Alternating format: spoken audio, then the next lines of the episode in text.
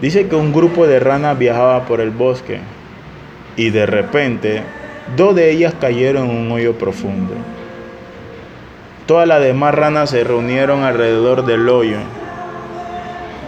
Cuando vieron cuán profundo era el agujero, le gritaban y le decían a las demás ranas que estaban en el fondo que para efectos prácticos se debían dar por muertas, que no perdieran su tiempo tratando de salir de ese hoyo. Las dos ranas no hicieron caso al comentario de sus amigas y siguieron tratando de salir fuera del hoyo con todas sus fuerzas. Sin embargo, las otras ranas siguieron diciéndoles que sus esfuerzos iban a ser inútiles. Finalmente una de ellas puso atención a lo que las demás decían y se rindió. Se desplomó y murió. Sin embargo, la otra rana continuó saltando con todas sus fuerzas. Pero una vez más la multitud de ranas le gritaba que desistiera de eso, que simplemente se dispusiera a morir, que eso iba a ser inútil.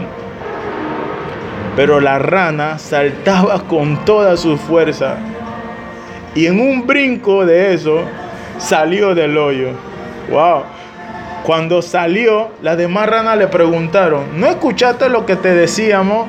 La rana le explicó con señas ahí tratando de decirle que, que era sorda.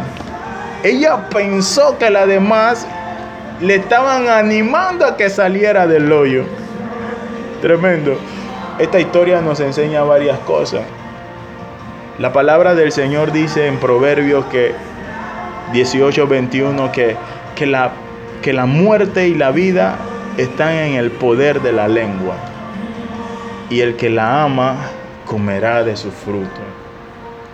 Una palabra de ánimo o una palabra de aliento puede ayudar a levantar a una persona que está desanimada.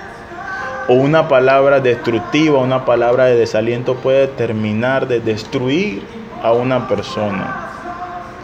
El Señor nos anima a que, a que cambiemos nuestra forma de hablar, que podamos hablar palabras positivas, palabras de bendición, que podamos hablar de vida y no de muerte, que podamos hablar de, de, esperanza, que podamos hablar de, de, cosas positivas, que podamos glorificar su nombre a través de nuestra palabra, a través de nuestra boca que, que, podamos confesar y decir las cosas que no son como si fuesen y dejar las palabras negativas y el yo no puedo y el no se puede a un lado. Amén.